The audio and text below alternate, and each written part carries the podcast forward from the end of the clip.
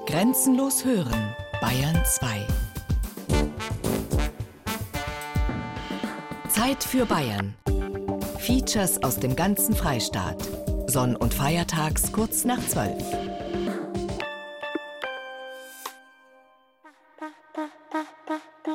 Genial oder museal? Die Kunststadt München einst und heute. Sie hören ein Radiofeature von Thomas Grasberger.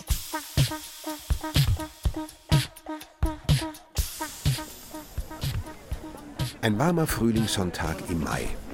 München zeigt sich wieder einmal von seiner heiteren Seite. Man flaniert, gibt sich urban, fast ein wenig weltstädtisch und dabei stets südlich gelassen. Es herrscht Sonnenbrillenwetter.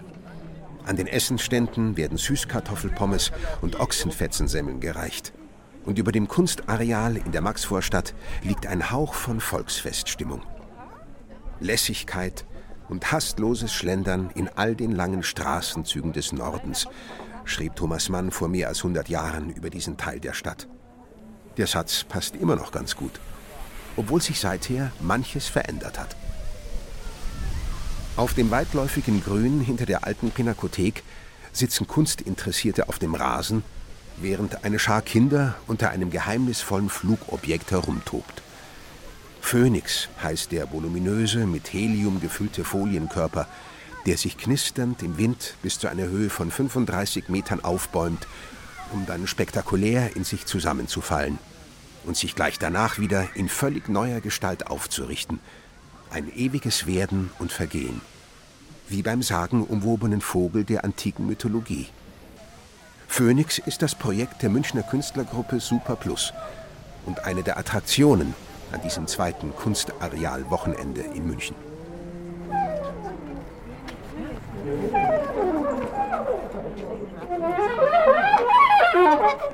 Ein paar hundert Meter weiter, direkt vor dem Museum Brandhorst, findet gerade eine Performance statt. Kunst und Mode und Sozialkritik stehen auf dem Programm des Walking Acts, an dem 19 Menschen aus 10 Nationen teilnehmen. Junge und Alte bewegen sich in aufeinander abgestimmter Choreografie, gekleidet in Webstoffe von Katastrophenschutzanzügen, die bedruckt sind mit fotografierten Schwarz-Weiß-Zeichnungen. To get there. Hinkommen, ankommen ist der Name dieser Performance, bei der weiße Styroporstücke aufeinander geschichtet und wieder abgebaut werden. Mauern einreißen, Grenzen überwinden, zusammenfinden.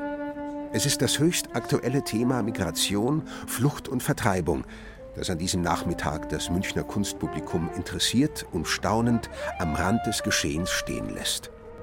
Ganz spannend, wobei ich mich frage, was Sie sagen wollen. Also ich glaube, ich muss es mir nochmal durchlesen. Ganz spannend sind so Kommentare von außen stehenden Menschen, die hier kommen und sagen, ah, das ist Kunst. Das fand ich gerade sehr schön. Deshalb habe ich gelacht. Mal kurz probieren mit höchsten Sound. Ich mache hier, immer ab da. Am Ende der langen Freitreppe vor der monumentalen Sichtbetonwand der ägyptischen Staatssammlung spielt das Percussion-Duo Double Drums. München gibt sich jung und zeitgenössisch bewegt.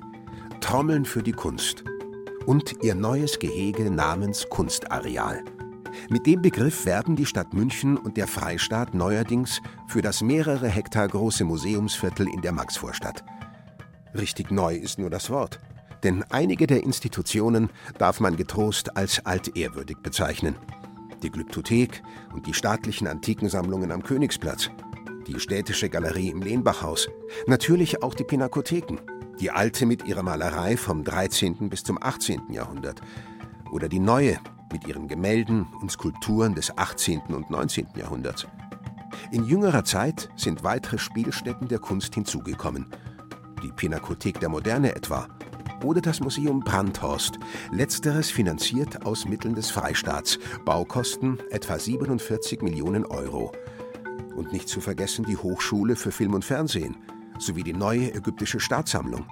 Baukosten für beide gut 100 Millionen Euro.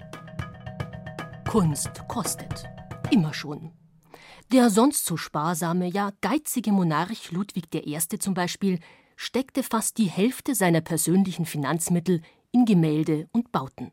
An die 16,5 Millionen Gulden gab der leidenschaftliche Sammler und Bauherr zwischen 1825 und 1866 aus. Ludwigs Kunstkönigtum ist beispiellos in deutschen Landen. Über die Kunst will der Monarch seiner politisch beschränkten Mittelmacht Bayern internationalen Rang und Ansehen verleihen. Nicht nur Architekten wie Leo von Klenze und Friedrich von Gärtner profitieren von den Großbauten des royalen Ästheten, auch Maler wie Peter Cornelius, Karl Rottmann und Josef Stieler oder Bildhauer wie Ludwig Schwanthaler kommen in den Genuss seines Mäzenatentums. München ist damals eine kulturelle Metropole und Europas Studenten sind begierig darauf, an die Isar zu kommen. Zum Beispiel zum königlichen Hofmaler Wilhelm von Kaulbach. 12. Juni 1850. Freut euch mit uns. Am Montag sind wir Schüler von Kaulbach geworden. Schreibt die englische Kunststudentin Anna Mary Howitt an ihre Lieben nach Hause. Ja, am nächsten Montag werden wir unsere Studien beginnen, in dem gleichen kleinen Atelier, in dem ich vor sieben Jahren, fast noch ein Kind, eine Gruppe junger Künstler in ihrer Mittagspause Gitarre spielen hörte, eine Szene wie aus einer anderen, poetischeren Welt oder wie aus einem italienischen Gemälde.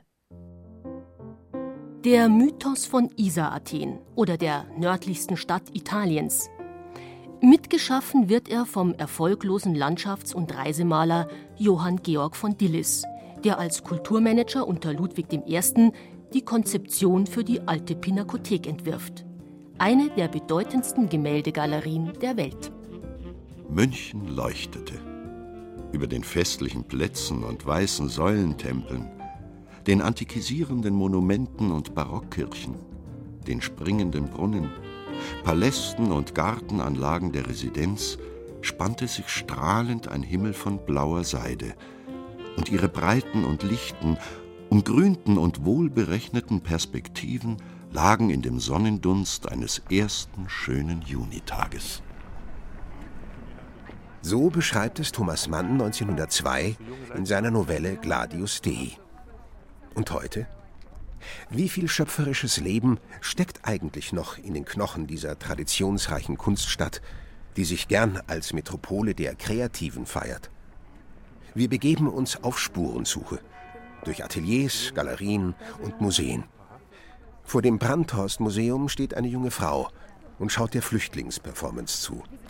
Was ist München für sie? Museal oder genial? Museal natürlich insofern, weil es hier mit dem Kunstareal eine ganz eigenständige und wunderbare Landschaft sozusagen gibt. Und ich finde, es gibt auch eine gute Underground-Kultur hier auf jeden Fall. Insofern finde ich, ist es ein sehr schöner Mix hier auch mit der Kunstakademie und ähm, der Hochschule für Fernsehen und Film. Also ich finde, es ist eigentlich ein wunderbarer Mix an institutionellen und äh, weniger institutionellen Veranstaltungen. Wenn man weiß, wo man suchen muss, findet man das hier alles.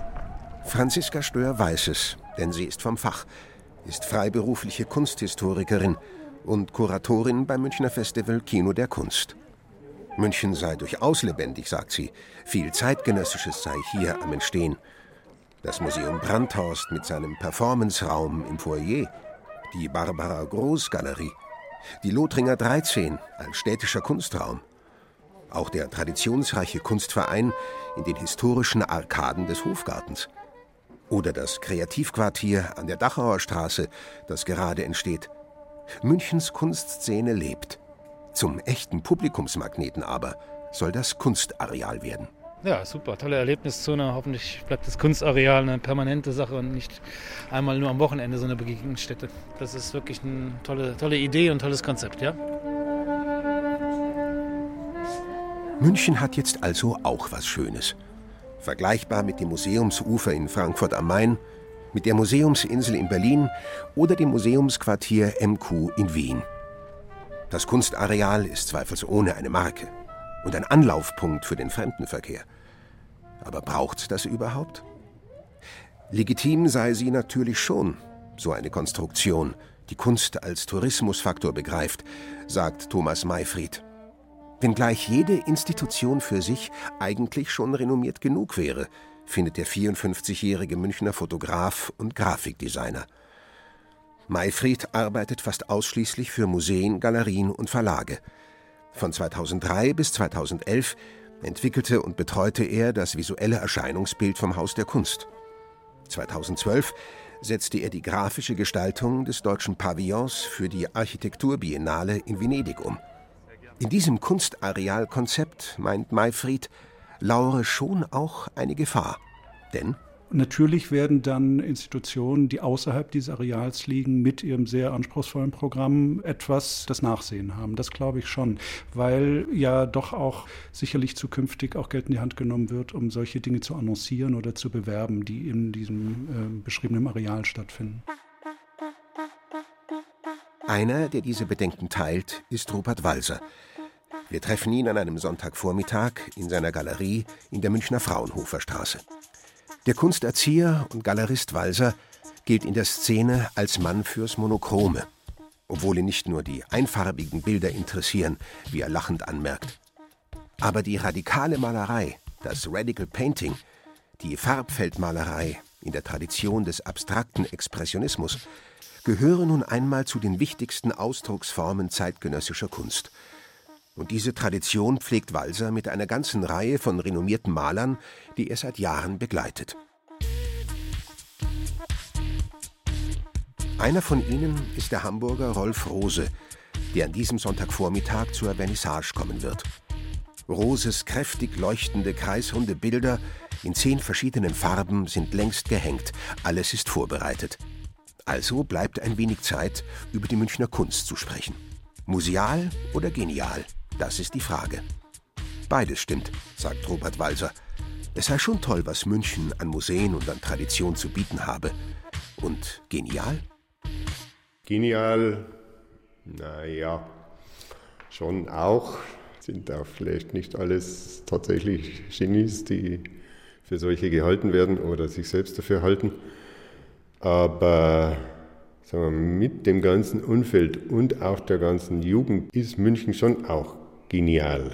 Kriege ich eben besonders mit, wenn Leute aus USA oder auch bloß jetzt aus Hamburg oder sowas kommen und sagen, also ihr mit eurem München, das ist unglaublich, ihr wisst überhaupt nicht, was ihr da habt. Aber manchmal verdecke das Museale und Pseudomuseale in München die darunterliegenden Schichten, sagt Robert Walser. Das Kunstareal könnte diesen Trend noch verstärken. Nach dem Motto, Kunst gibt's nur im Kunstareal und sonst nirgendwo. Ein Trugschluss denn es würden durchaus gute Sachen gemacht in dieser Stadt. Obwohl die zeitgenössische Kunst noch viel radikaler und mutiger werden dürfte, meint Falser. Warum nicht mal eine Flüchtlingsunterkunft in der Rathausgalerie? So was könnten wir uns schon leisten. Apropos leisten. Ein schönes Stichwort. Wie viel Kunst kann und will sich eine Gesellschaft eigentlich leisten? Und vor allem welche? Der Trend geht seit einiger Zeit hin zu großen Namen und hohen Preisen der Kunstmarkt als Anlageform, als Börsengeschäft mit immensen Geldsummen. Und drunter bleibe immer weniger Spielraum für junge Künstler und kleine Galerien, sagt Rupert Walser. Also das ist richtig eine Katastrophe, dass man nur die Big Names, die Blue Chips kennt, auch in den entsprechenden Zeitschriften und der Rest gar nicht existiert und dann auch wirklich gar nicht existiert. Nicht existieren kann. Als Rupert Walser in den 1970er Jahren nach München kam, um an der Akademie Kunst zu studieren, suchte er ein Atelier und fand einen Raum für 42 Mark und 66 Pfennig im Monat, mitten in der Stadt, an der Maximilianstraße. Für seine heutige Galerie in der Fraunhofer Straße, damals eine leerstehende Werkstatt, die er selber instand setzte, bezahlte Walser monatlich 200 Mark. Für junge Künstler klingt das wie ein Märchen aus längst vergangenen Zeiten. Walsers Söhne jedenfalls haben München mittlerweile den Rücken gekehrt. Der eine ist nach Bozen gegangen, der andere nach Leipzig. Felix ist 28 und studiert an der Leipziger Hochschule für Grafik und Buchkunst. Klar komme er immer wieder gern nach München, sagt er. Aber Leipzig sei für Künstler freier und in einem anderen Sinn lebendiger. Also es ist einfach, man merkt, dass Platz ist, dass die Leute Ideen haben und die auch einfach umsetzen können, weil das nichts kostet und weil der Platz da ist. Reiches München, arme Stadt. Nicht nur was den Platz für junge Künstler angeht. Gentrifizierung nennt der Soziologe jene Veränderungsprozesse, die die Stadtviertel durchmachen, wenn sie baulich aufgewertet werden und übersteigende Mieten und veränderte Eigentümerstrukturen eine völlig neue, finanzkräftigere Einwohnerschaft bekommen. Für junge Kunst bleibt da wenig Platz. Umso mehr für große Namen. Auch das hat Tradition in München, meint Rupert Walser. Zwischenzeitlich ist in der Galerie Walser auch der Künstler eingetroffen. Rolf Rose ist 82, sieht aus wie 65 und hat sich seit Jahrzehnten vom Figurativen ab und der reinen Magie der Farbe zugewandt. Rückblickend erzählt der Hamburger Künstler von den wechselnden Hauptschauplätzen der deutschen Kunst. Mal war das Rheinland besonders angesagt, mit Köln und Düsseldorf. Dann kam Berlin. Aber wo steht eigentlich München? Ja, das hat immer einen Sonderstatus. Es gab früher ja die Gruppe Spur, kann ich mich erinnern. Die, das war das Erste, was ich von München richtig kannte. Und dann Heiner Friedrich. Heiner Friedrich hat ja die erste Twombly-Ausstellung gemacht, dann hat er den Earth gemacht, weil da bin ich gewesen, 68 glaube ich. Da hat er die ganze Galerie so einen halben Meter hoch mit Erde vollgepackt. Ich habe gedacht, jetzt spinnen Sie, jetzt sind Sie ausgeflippt, das ist jetzt das Ende. Aber es waren alles ganz wichtige Sachen und der war ja auch nicht zufrieden. Er ist ja dann in München abgehauen, weil auch, äh, ich, das ist ja auch kein Wunder, die Leute sind überfordert. Das sind vollkommene Spitzenereignisse, die da äh, transportiert werden von den Galeristen. Und das war meine erste Begegnung mit, mit München, ja. Der Kunsthändler und Galerist Heiner Friedrich war es, der 1963 mit seiner Frau Six und mit Franz Dahlem die Galerie Friedrich und Dahlem eröffnete und die Ausstellungslandschaft in Deutschland revolutionierte. München Maximilianstraße 15. Das war eine der wichtigen Adressen der internationalen Kunstwelt. Mit Namen wie Joseph Beuys, Sigmar Polke, Gerhard Richter, Cy Twombly oder Andy Warhol. Der Earth Room, von dem Rolf Rose erzählt, war zum Beispiel ein Galerieraum, den der Künstler Walter de Maria 1968 mit 50 Kubikmeter Erde anfüllte. Ein echter Aufreger damals und nicht der einzige. Die Revolution tobte durch alle Lebensbereiche. Künstler besetzten Akademien und riefen zum Sturm der Biennale auf.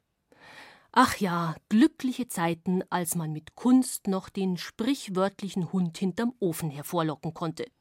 Und natürlich die entsprechenden konservativen CSU-Politiker, die prompt Aufsichtsbeschwerden einlegten, etwa gegen den Ankauf einer Joseph Beuys-Installation durch die städtische Galerie im Lehnbachhaus. Zeige deine Wunde. Ja, damals gab es sie noch, die Wunden. Und in Bayern hatte es das Neue in der Kunst immer schon besonders schwer. Jetzt da schaut. Blaues Ros macht er. Blaues Ros, rief einer hämisch. Schaut's nur grad. Der muss ja faktisch formblind sein. Der Haft, der Sau um mich. Und sowas heißt man heutzutage Kunst. Pfui Teufel, schimpfte ein hagerer Stehgeiger. Immer lauter und ordinärer ging's zu. Und immer mehr Neugierige kamen daher und drängten an die Auslagenfenster. Als die zwei Schutzleute daherkamen, war es schon ein regelrechter Volksauflauf. Nicht ließen sich die Leute auseinandertreiben. Da, da schauen's doch selber rein, Herr Wachtmeister, da. Die sind doch Irrenhäusler. Sowas gehört verboten, schrie ein Metzgermeister. Die beiden Irrenhäusler, die Oskar Maria Graf in Gelächter von außen erwähnt, hatten in der Münchner Türkenstraße einen Laden gemietet, um blaue Pferde und gelbe Kühe auf die Leinwand zu bringen. Um ein Haar hätten sie damit einen Volksaufstand ausgelöst. Die Aufregung war groß damals, aber nicht nachhaltig. Die Leute gewöhnten sich auch allmählich an derartig monströs wirkende Bilder wie die Riesenwerke von Franz Marc und Wassili Kandinsky, mit denen in München der Siegeszug des Expressionismus anfing.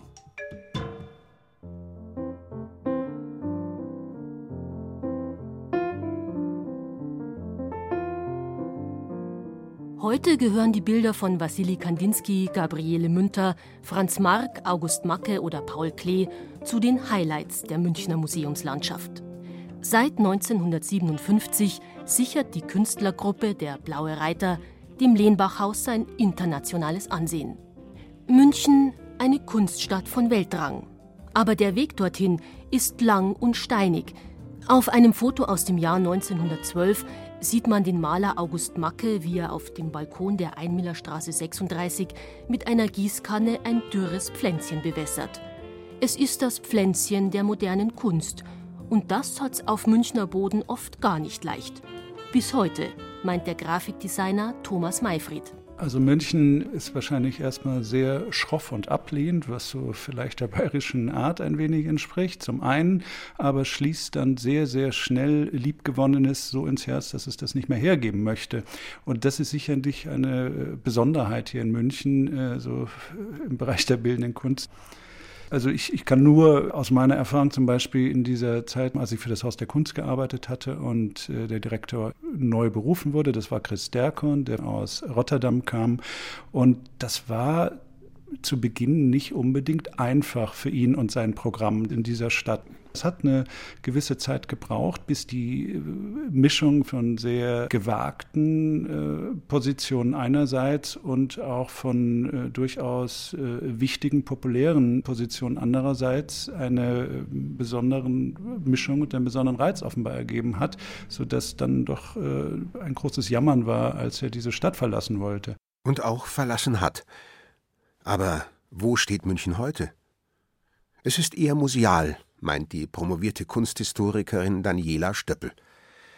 Stöppel sitzt seit zehn Jahren im Vorstand vom Kunstraum München, einem gemeinnützigen Verein, der zeitgenössische Kunst und Kunstverständnis auf breiter Basis fördern will. Immer wieder habe es geniale Momente in der Kunstgeschichte der Stadt gegeben, sagt Stöppel. Vor dem Ersten Weltkrieg mit dem Blauen Reiter oder in den 1970er Jahren, als die internationale Avantgarde nach München geholt wurde. Solche Momente können auch irgendwann wiederkommen, meint Daniela Stöppel. Also Städte mit Akademien haben immer sozusagen Potenzial an jungen Künstlern, dass die auch einfach agieren, die sich selbst organisieren, die ihre Kunst ausstellen wollen, die ihre Projekträume gründen, die Magazine gründen. Im Moment schießen überall kleine Magazine aus dem, aus dem Boden. Das ist ganz interessant. Und genial. Es muss so historische Konstellationen geben, wo das eine zum anderen kommt, damit tatsächlich so eine Art Blüte geschehen kann, die dann auch überregional äh, sichtbar ist. Aber ich würde schon sagen, München ist ein ganz wichtiger Produktionsstandort für interessante und auch äh, international relevante zeitgenössische Kunst.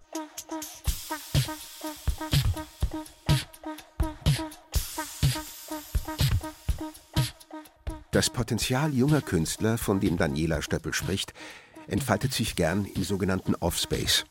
Offspace oder Projektraum nennt die Kunstszene jene unabhängigen und nicht profitorientierten Ausstellungsräume, wo junge, noch nicht etablierte Künstler ihre Arbeiten zeigen können. Manchmal sind es Ateliers oder Privatwohnungen, manchmal kostengünstige, zeitlich beschränkte Zwischennutzungen. Ein solcher Offspace hat im Sommer 2014 in der Adalbertstraße 44 unweit der Kunstakademie eröffnet. Die drei Künstler der Gruppe Super Plus sind die Betreiber. Wir sind ihnen eingangs schon begegnet. Der Bildhauer Alexander Deubel, der Maler Christian Muscheid und der Innenarchitekt Konstantin Landuris waren es, die beim Kunstarealfest den Phönix steigen ließen.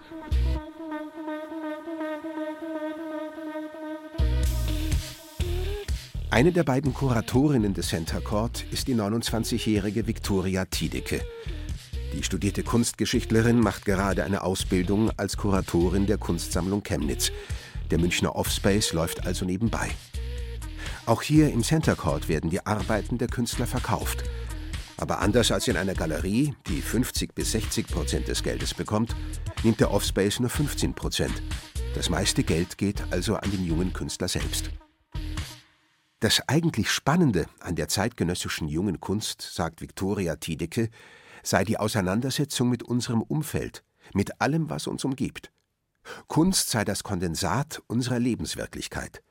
Wer sich darauf einlässt, bekomme viel heraus. Wenn man zeitgenössisch auf sein Umfeld blickt, lässt sich das immer sehr schwer werten. Sind wir jetzt auf einem Niveau der Gruppe Spur? Sind wir auf dem Niveau des Blauen Reiters? Sicherlich nicht, wahrscheinlich gerade in München. Also da, da geht vielleicht momentan gerade nicht so viel.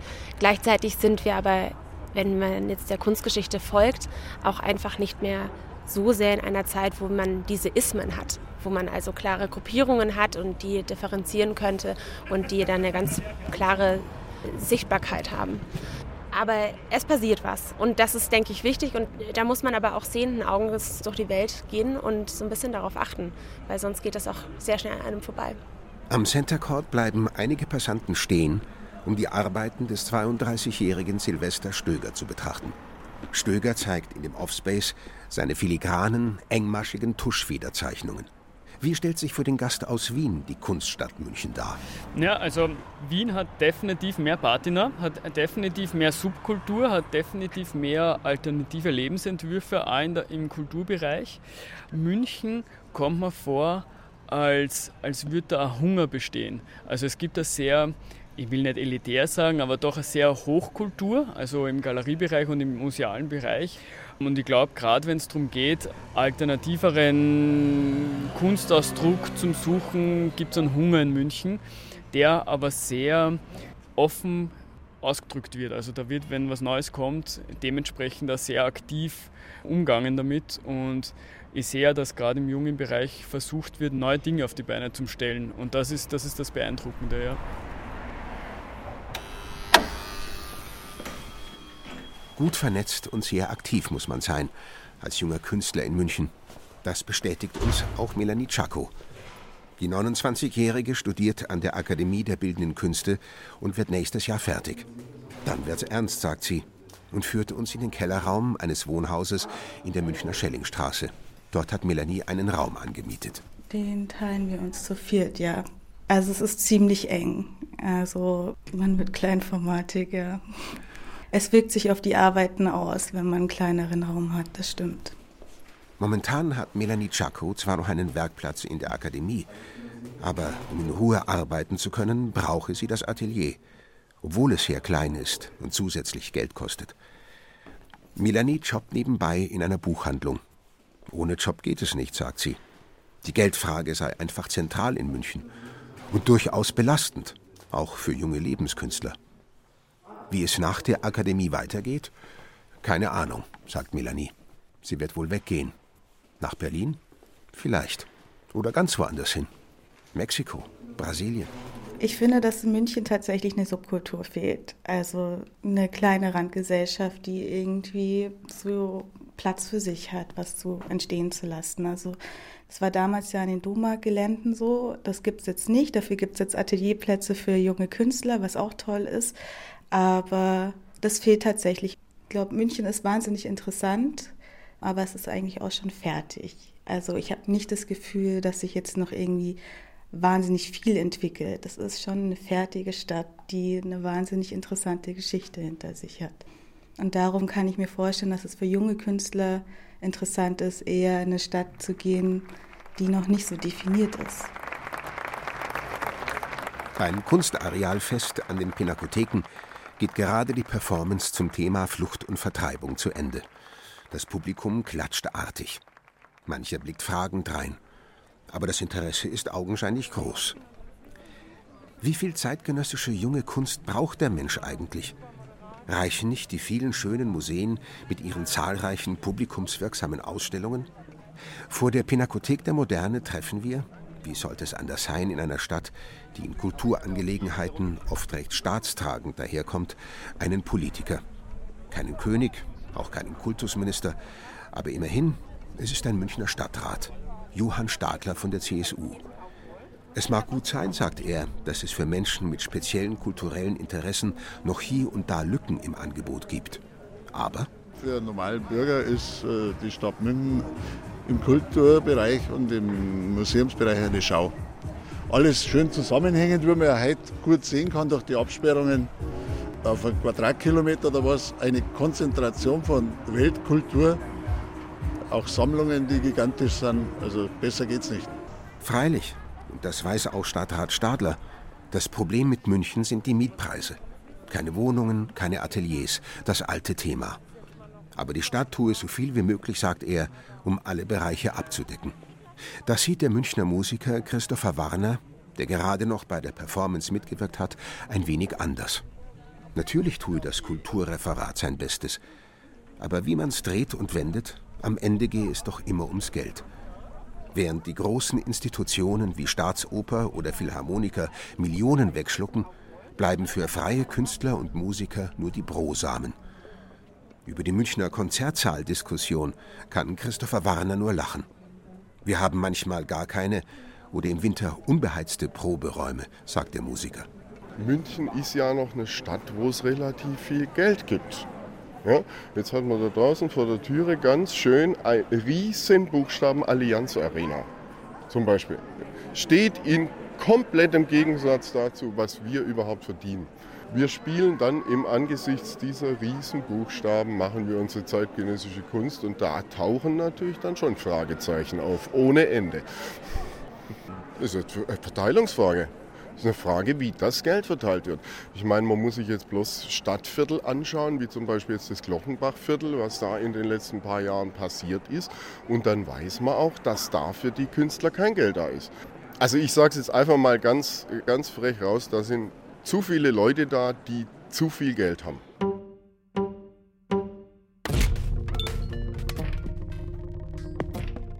München. Reich, behäbig, konservativ. Ein Eindruck, den offenbar auch manche Kulturpassanten haben. Trotz Kunstareal und mutiger Avantgarde-Performance. Ich war im letzten Jahr ein paar Mal in Berlin und dann habe ich mir gedacht, München ist so klein und weit weg und aufgeräumt. Ähm, so hat es hier eher so Seltenheitscharakter.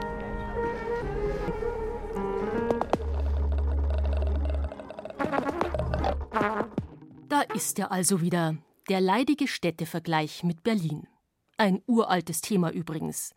Münchens Niedergang als Kunststadt wurde schon im Jahr 1901 und folgende diskutiert. Eingeleitet von der Berliner Zeitung mit zwei Artikeln, die München seinen Ruf als bedeutendste Kunststadt Europas neben Paris streitig machten.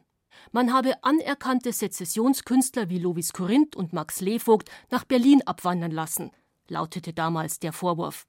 Der Konservativismus in Bayern stehe jeder künstlerischen Entwicklung entgegen. Die Münchner schossen natürlich scharf zurück, schließlich traf diese Kritik ins Mark. München ist und bleibt die Kunststadt in Deutschland. Da war man sich einig an der Isar. Und wenn schon nicht wegen der Kunst, so zumindest doch wegen des Fremdenverkehrs. Das Thema hat an Aktualität offenbar nichts verloren. Bis heute. Thomas Mayfried. München haftet, glaube ich, für viele Leute so der Touch des Uncoolen, des, des Unbeweglichen, des Traditionellen an. Aber das sind auch Oberflächenbeschauungen vielleicht. Äh, Sie haben in anderen Städten weitaus höheres Maß an Konservativismus, das ihnen entgegenschlägt. Also gerade auch wenn man sieht, was im Bereich der bildenden Kunst in den äh, letzten 20 Jahren in München passiert ist, da hatte München vielleicht das eine oder andere Mal die Nase vorn in diesem Städtevergleich. Wie aber steht es mit der Metropole Berlin, die in den vergangenen zwei Jahrzehnten so viele junge Künstler angezogen hat? Wir fragen einen, der es auch wissen muss, weil er selbst in Berlin-Prenzlauer Berg lebt und arbeitet. Der international erfolgreiche Dokumenta- und Biennale-Künstler Olaf Nicolai, Jahrgang 1962. Nicolai unterrichtet seit vier Jahren auch als Professor für Bildhauerei an der Kunstakademie München. Städtevergleiche halte er nicht für sonderlich zielführend, sagt Olaf Nicolai. Ihn interessiere mehr, wer konkret was wo macht. Das können Einzelne sein oder Gruppen oder auch Institutionen. Natürlich sei Berlin größer und habe mit seinen verschiedenen Zentren eine ganz andere Dynamik als München, aber bei den Institutionen zum Beispiel sieht München schon ganz anders aus als Berlin. Da sind sehr, sehr viel mehr Aktivitäten hier zu finden, als ich sie in Berlin finde. Also München hat ein großes Potenzial, das wissen alle. Also das wird auch von jedem immer wieder betont. Das Problem ist natürlich, dass ein Potenzial in einer Stadt, die mit sich selbst sehr zufrieden scheint, schwerer zu bewegen ist als in einer Stadt, wo die Unzufriedenheit sozusagen zum Grundton gehört. Das selbstzufriedene München also. Es gibt aber auch das andere, das München eines Reinhard Götz zum Beispiel oder von Bands wie FSK, sagte Olaf Nicolai. Trotzdem fänden viele Münchner ihren Resonanzraum eher außerhalb der Stadt. Wie aber bewegt man das Potenzial? Wie schafft man Resonanzräume in einer Stadt? Wo wächst die Kunst? Künstlich herstellen kann man sie nicht. Man könne nicht einfach sagen, wir machen jetzt hier ein Kunstquartier und da wird dann schon irgendwas passieren. So funktioniere Kunst nicht, meint Olaf Nicolai. Die Dynamik entstehe immer dann, wenn eine Gruppe von Menschen Sachen macht, die andere Leute interessieren. Wie zum Beispiel in den 1950er Jahren, als sich an der Akademie die Künstlergruppe Spur zusammenfand. Oder 1967 die HSK, die Hochschulgruppe sozialistischer Kunststudenten. Oder das Antitheater um Rainer Werner Fassbinder. Bewegte Zeiten damals, für manche zu bewegt. Der bayerische Kultusminister Ludwig Huber ließ die Akademie 1969 sogar kurzzeitig schließen.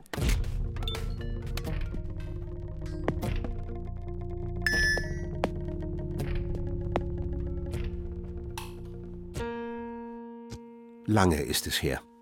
Das Bild vom Künstler hat sich seither stark gewandelt. Noch in den 1970er und 80er Jahren bot Kunst der Gesellschaft Alternativen an. Der Künstler war jemand, der seine Kunst nicht primär als Ware verstand, sondern als Suche nach einem anderen Lebensstil.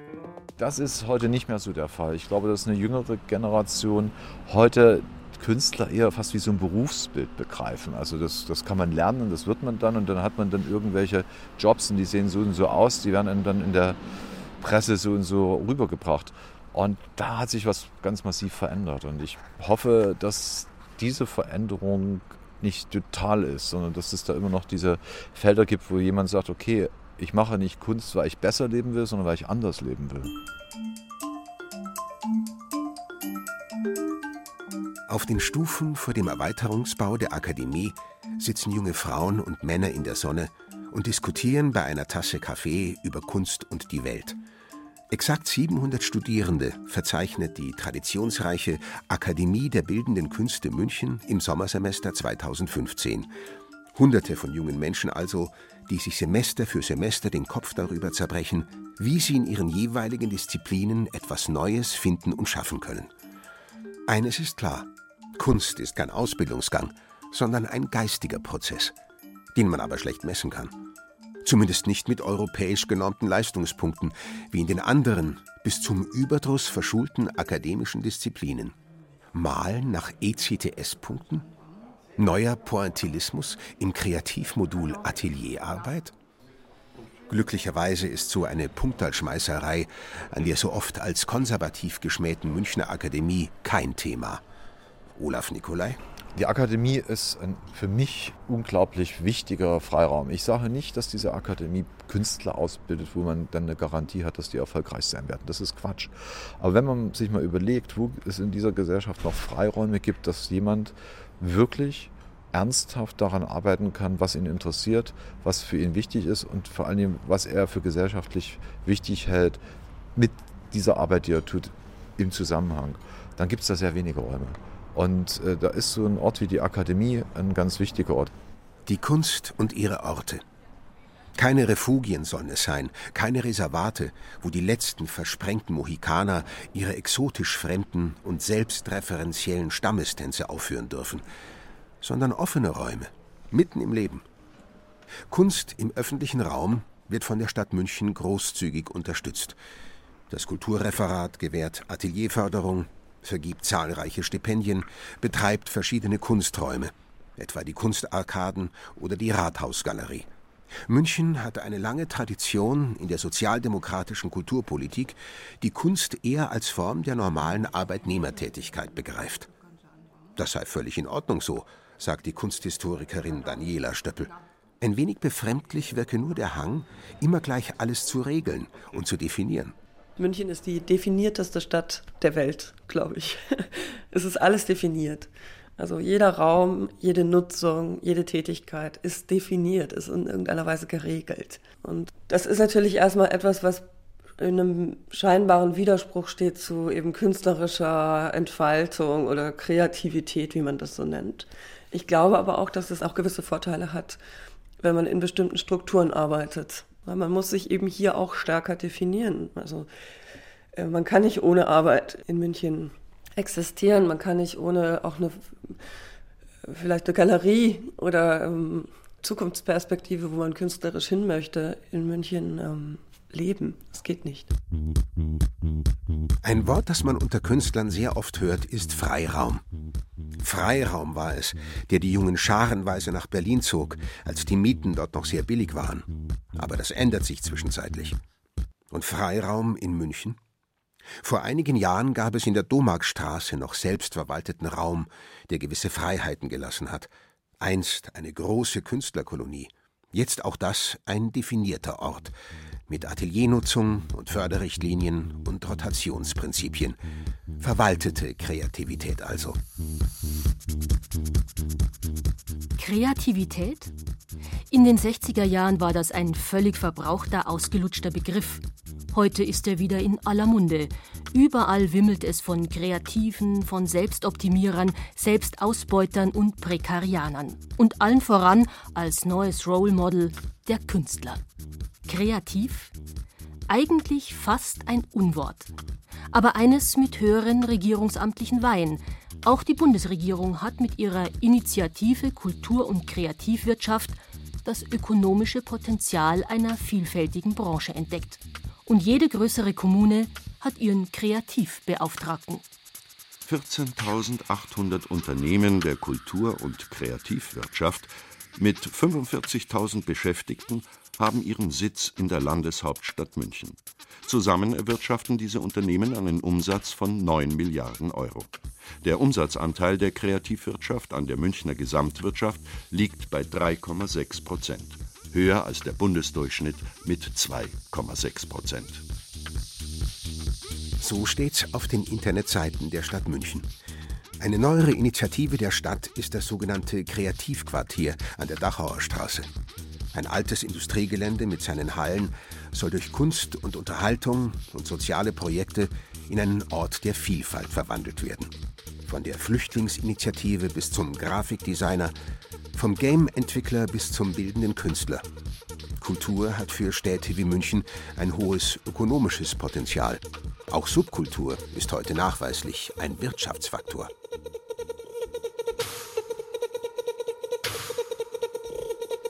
Auf dem Gelände des Kreativquartiers hat sich seit September 2014 mit der Import-Export-Kantine so ein Stück Subkultur niedergelassen.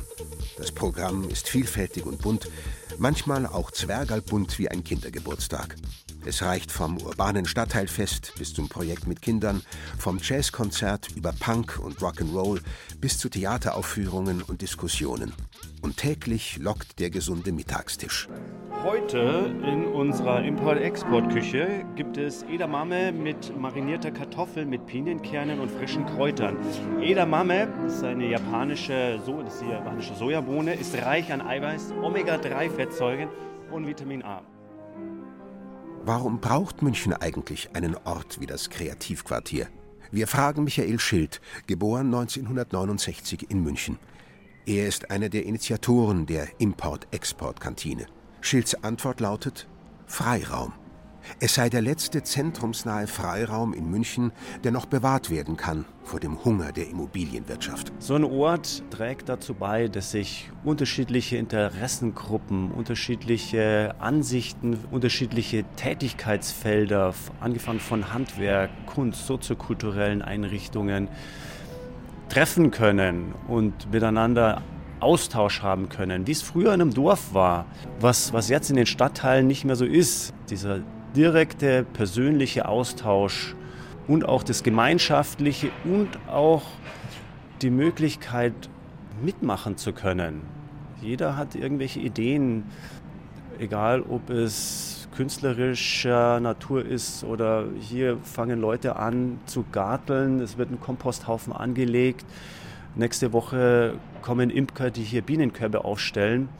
Eine ähm, urbane, dörfliche Atmosphäre, würde ich mal so sagen. Ja. Ein guter Ort eigentlich, um einen etwas weiter gefassten und lebendigen Kunst- und Kulturbegriff in München zu pflegen, ohne den üblichen finanziellen Druck. Zweifelsohne, sagt Daniela Stöppel vom Kunstraum München. Aber? Es ist erstmal natürlich ein schwieriger Kunstbegriff wenn ich den nur unter dem Aspekt des Wirtschaftlichen betrachte. Also es gibt beispielsweise jetzt die Jotierhalle, wo man ein Konzept entwickeln kann, wie die zu nutzen sei. Und das ist eine Ausschreibung, die letztlich sich an Firmen oder Büros oder Agenturen richtet, die so ein Konzept entwickeln. Also zum Beispiel als unabhängiger Kurator oder als unabhängiger Raum wie der Kunstraum zum Beispiel hätte ich gar keine Möglichkeit, so ein Konzept zu entwickeln, weil ich gar keine Firma bin mit Referenzen oder kein Büro mit Referenzen. Das heißt, es werden professionelle Zwischennutzer, professionelle Kreative angesprochen, einfach schon aufgrund der Ausschreibungsmodalitäten. Und ich weiß nicht, ob es für Künstler so attraktiv ist, sich auf diesem Level zu bewegen.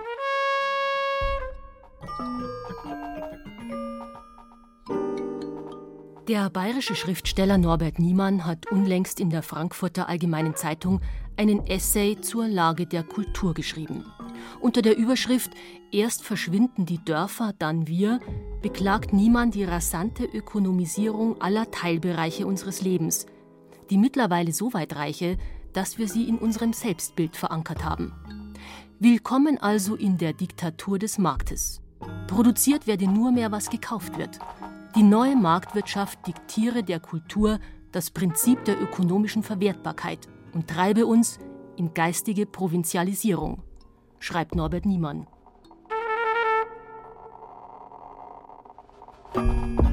Wo werden sie also am Ende landen? Die Freiräume der Künstler. Im Wörterbuch der utopischen Begriffe? Und was soll man ihr dann wünschen, der jungen Kunst an der Isar? Mehr Stipendien? Mehr Atelierförderung?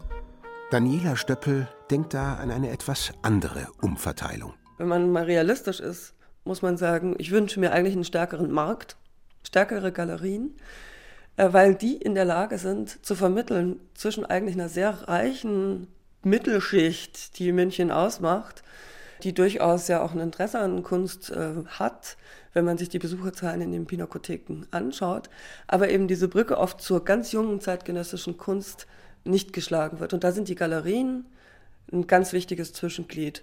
Und ich glaube, das ist eigentlich ein Potenzial, was in München noch stärker ausgeschöpft werden könnte und auch eine Energie freisetzen könnte, dass eben sich die ganze Gesellschaft auch mehr mit Kunst und den, ihren Künstlern identifiziert. Wir besuchen die Galerie Rüdiger Schöttle in der Münchner Amalienstraße. Schöttle ist seit mehr als vier Jahrzehnten ein Begriff in der Kunstwelt, weit über München hinaus. Die Arbeiten von renommierten Fotografen wie Thomas Ruf oder Malern wie dem Münchner Florian Süßmeier sind in dieser Galerie zu sehen und zu kaufen. Nein, sagt Rüdiger Schöttle, genial sei München derzeit auf keinen Fall. Man könne sie nicht erzwingen, die genialen Momente der Kunst, auch nicht mit Förderprogrammen. Lasst die Freiräume einfach zu, die sich Künstlergruppen immer wieder erarbeiten, fordert Galerist Schöttle. Unterstützen ja, aber keine Overprotection bitte. Keine Kreativbetreuungsstellen für Künstler. Diese Bemühung, unbedingt jetzt ein Kreativzentrum zu bilden und die Künstler eben in ihren Karrierebemühungen zu leiten. Also das erinnert mich irgendwie an einen zweiten Bildungsweg oder was in, in, in Betriebswirtschaft oder irgendwie sowas. Also nichts für äh, Unmut, aber ich möchte nie keinem äh, Beamten oder dazu nahe treten. Äh, sicherlich ist es mit guten, äh, guter Absicht äh, gemeint und so und da kann vielleicht auch was draus werden, aber ich fand etwas pragmatischere Vorgehensweise ist auch nicht so schlecht. Ne? Januar-Manifest. Erstens. Wer in Politik, Staat, Kirche, Wirtschaft, Militär, Parteien, sozialen Organisationen keine Gaudi sieht, hat mit uns nichts zu tun. Zweitens. Boykottiert alle herrschenden Systeme und Konventionen, indem ihr sie nur als missratene Gaudi betrachtet. Drittens. Jeder echte Künstler ist zur Umänderung seiner Umwelt geboren. Dieses Flugblatt wurde im Januar 1961 im Münchner Kunstverein als Wandbild angebracht. Unterzeichner des Manifestes waren die Künstler der anarchisch-avantgardistischen Künstlergruppe Spur. Ihre Bilder, Objekte und Manifeste gelten heute als bedeutende Beiträge zur deutschen Avantgarde nach 1945. Münchner Meilensteine also, auch im europäischen Kontext. Die ehemalige Avantgarde ist heute museal. Die Spurarbeiten sind mittlerweile in der städtischen Galerie im Lehnbachhaus zu bewundern. Ein Hauch von anarchischer Energie und schöpferischem Chaos könnte der wohlgeordneten Kunststadt München auch heute nicht schaden. Da sind sich alle unsere Interviewpartner einig.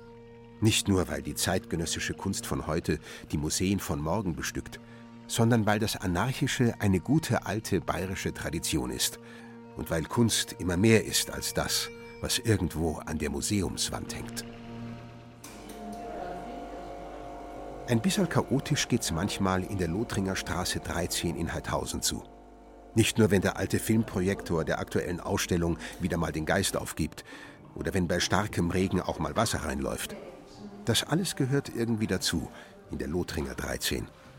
Die Halle für zeitgenössische Gegenwartskunst ohne eigene Sammlung wird von der Stadt München gefördert und alle drei bis fünf Jahre von neuen Kuratoren betreut – Seit Juni 2014 leiten die beiden Münchner Dana Weschke und Jörg Kopmann die Lothringer 13, die mit ihren vielen Wechselausstellungen ein Ort zum Experimentieren ist. Auch deshalb lädt man zu den montäglichen Veranstaltungen, den Room Mondays, regelmäßig Gäste von außerhalb ein, weil es woanders oft eine viel größere Bandbreite des Experimentierens gebe, sagt Dana Weschke. Ich glaube vor allem etwas Neues aufzubauen und den regelmäßigen Wechsel, dass immer wieder was Neues kommt. Da tut sich München so ein bisschen schwer. Und da ist natürlich irgendwie diese Problematik von den hohen Mieten, von den hohen Lebenshaltungskosten, die einfach jegliches Risiko, was man in anderen Städten eher mal auf sich nimmt, verhindert oder unterbindet. Und dann auch bei den kommerziellen Galerien, das sind alles relativ gleiche Formate, die wir in München haben. Und in anderen Städten gibt es eine sehr viel größere Bandbreite, wo man Dinge ausprobieren kann, kennenlernen kann. Und das fällt München einfach, diese Experimentierfreude und auch das Ausprobieren, um dann irgendwie auch eine neue Generation für die größeren Häuser heranzuziehen. Vor allem aber habe die zeitgenössische Kunst eine wichtige soziale Funktion. Sie bringt die Leute zusammen und miteinander ins Gespräch. Denn oft werde im Anschluss an eine Ausstellung heftig diskutiert. Nicht nur, wenn es gefällt, sondern vor allem auch, wenn man gar nichts mit der Arbeit eines Künstlers anfangen kann, sagt Dana Weschke.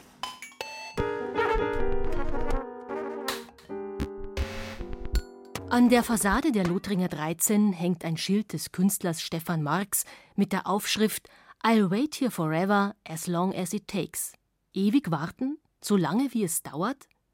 Jörg Kopmann lächelt und nickt. Für die Vermittlung zeitgenössischer Kunst brauche man schon auch ein bisschen Geduld und ein wenig Mut, um ausgetretene Pfade zu verlassen und etwas Neues auszuprobieren. Es gibt ja kein Rezept. Also für die Kunst gibt es einfach kein Rezept, wie man es macht, wie man es richtig oder falsch macht. Und manchmal braucht es halt auch den Mut zum Experiment oder den Mut zum Scheitern und zu sagen, das ist ein Angebot, schauen wir mal. Das nächste Mal machen wir es vielleicht anders, weil es lebt halt.